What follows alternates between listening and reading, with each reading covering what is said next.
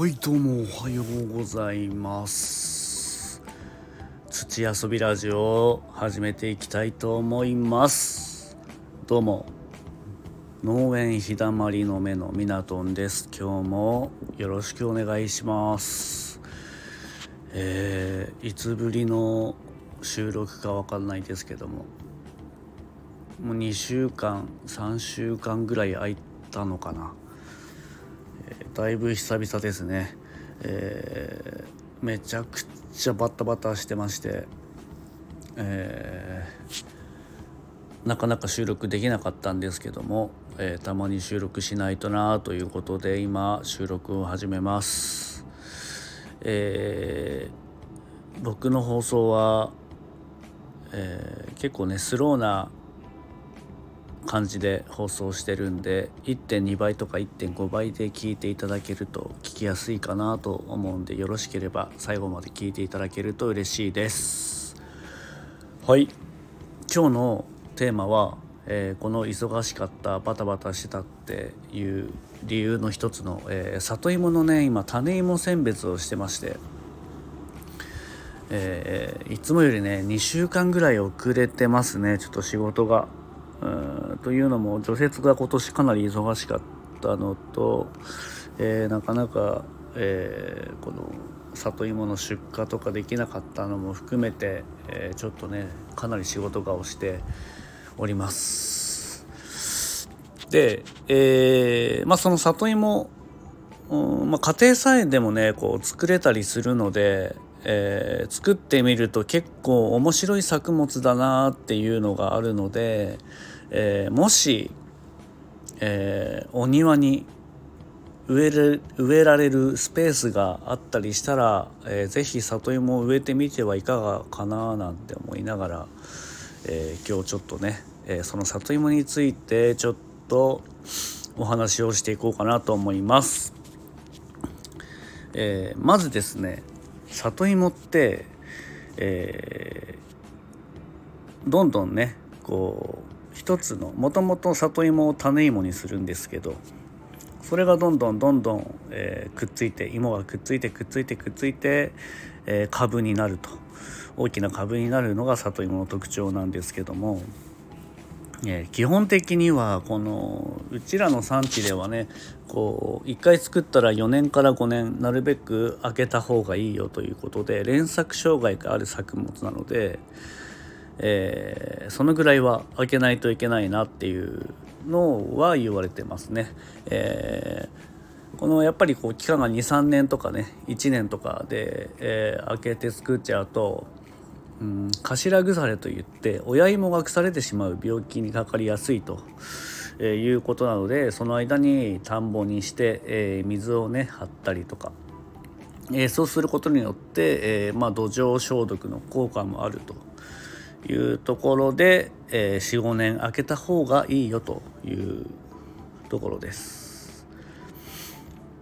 でもともとどうやって、えー、そもそも里芋ができるのかなと説明すると、えー、種芋をねこう植えて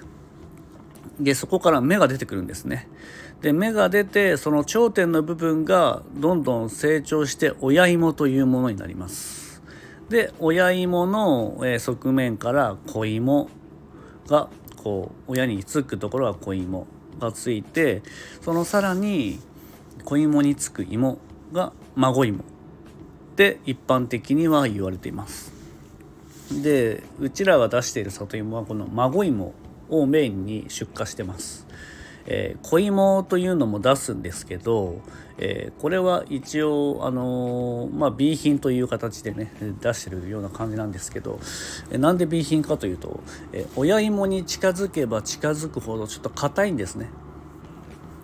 んで硬い芋なので、まあ、食べれないこともないしどちらかというとこう煮物向きな芋になるかな、えー、煮崩れしにくいんですけど、まあ、その分ちょっと硬いので、えー、調理時間もねちょっとグツグツグツグツ煮込む時間を長めにしないといけないと。いうとこですでこの孫芋は、えー、どちらかというと柔らかいのでとろっとした、えー、感触を味わえる、えー、芋になってますでこれは里芋の品種によってもね小芋を食べる品種とか、え、親芋を食べる品種もあったりしてで葉っぱも食べる品種もねあったりするのでまあ里芋の品種はそれぞれいろいろあってかなり面白い作物になってるっていうのはね、えー、ちょっとネットで調べれば、えー、すぐ出てきますんでよろしければ調べてみてください。はい、でこのねこう里芋の種芋選別をしててで今この目出しをしてるんですねで基本的にはあの、まあ、目出ししなくても暖かくなれば芽が出てくるんですけど、えー、なるべくうちらはこう4月の頭とかね、えー、ちょっと寒い時期に植えたりするので、えー、あらかじめねこう温めて、え芽を出しておけば、えちょっと寒い、ね、時期に植えても、えしっかりと芽を出してくれるということで目出しは必ずするようにはしております。基本的な栽培期間は、まあ、植え付けが、ま、4月からま5月とかでもね植えられるんですけど、えー、そこから植えてで収穫が早くてまあ9月から、えー、11月の間に収穫するという流れになってます。で、えー、種芋のまずこう準備、まあ、ホームセンターにもね、えー、結構売ってます。えー、この時期になってくるとだいぶ販売してるのかなとは思うんですけど。まあその選び方のコツとして、まあ、ふっくらとして形がいいもの、えー、まあなるべくこうまん丸の方がいいかなとは思うんですけどね。うちらの、まあ、里芋は、えー、丸ければ丸いほど、えー、規格がいいので、えー、なるべく丸い芋を選んでるんですけど、え、家庭菜園で楽しむぐらいであれば別に形はそんな気にしなくていいかなとは思います。であとここすごく重要なんですけど目が傷んでいないものを選んでください。あとあのこの芋の部分に傷がついたりとかえー、ちょっとねこう切り切り口の部分が腐敗しているものがあったらなるべくそういうのを避けて選んでください。はいで、えー、まあホームセンターに売ってるのはこの目出しっていうのされてないので、えー、まあ失敗したくないなっていう方はこう目出しをしてから植えるのがいいかなと思います。でうちらはですね、えー、まあ、目出し、えー、人それぞれ違うんですけどうちの方法は、うんまあ、コンテナというねあん、ま、球根コンテナって言われる黒いねこうカゴみたいのが、えー、農家ではよく使うんですけど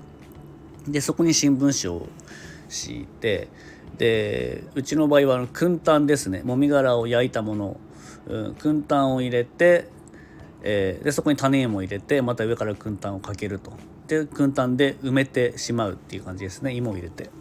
でそれで、えー、ハウス内で、えー、まあ、毛布みたいなものをかけて、えー、さらに、えまあ、ビニール透明ビニールをかけて、え保温してあげるっていうことですね。えこのハウスの中は、え今の時期でも日が差すと結構あったかくなるので、え目出しには最適な、まあ、環境になってます。でさらにそこに毛布をかけてあげると、えー、中の温度が上がって、えー、早く芽を出してくれるということでうちはその方法をやってるんですけどうん、まあ、人によってはこう土の中に埋めて、えー、ハウス内でね、え土の中に埋めて芽を出す人もいたりします、まあ、人それぞれやり方があるんですけどね。えー、まあ、ネットで調べればこういろんな目出しの方法が出てくるので、えー、見てみるのも面白いかもしれません。でもう目出しなんですけどこうちょっとやっぱ一気にね温度を上げて芽を出すので、えー、腐ってしまう部分があったりするので、えー、まあ、なるべくこう空気をね通しこう入れてあげるっていうのがね一番大事かなと思います。あまりねこう温度が急激に上昇して、え、毛布かけて空気の逃げ場がないと、えそこで、え腐ってしまう可能性があるんでねえー、試してみるといいかなと思います。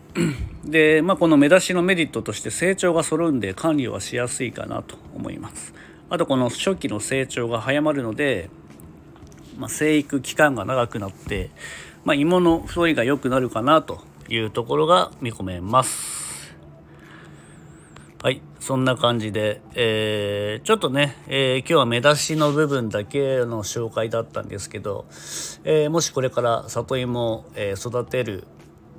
育ててみようかなと思う人は是非コメント欄で、え、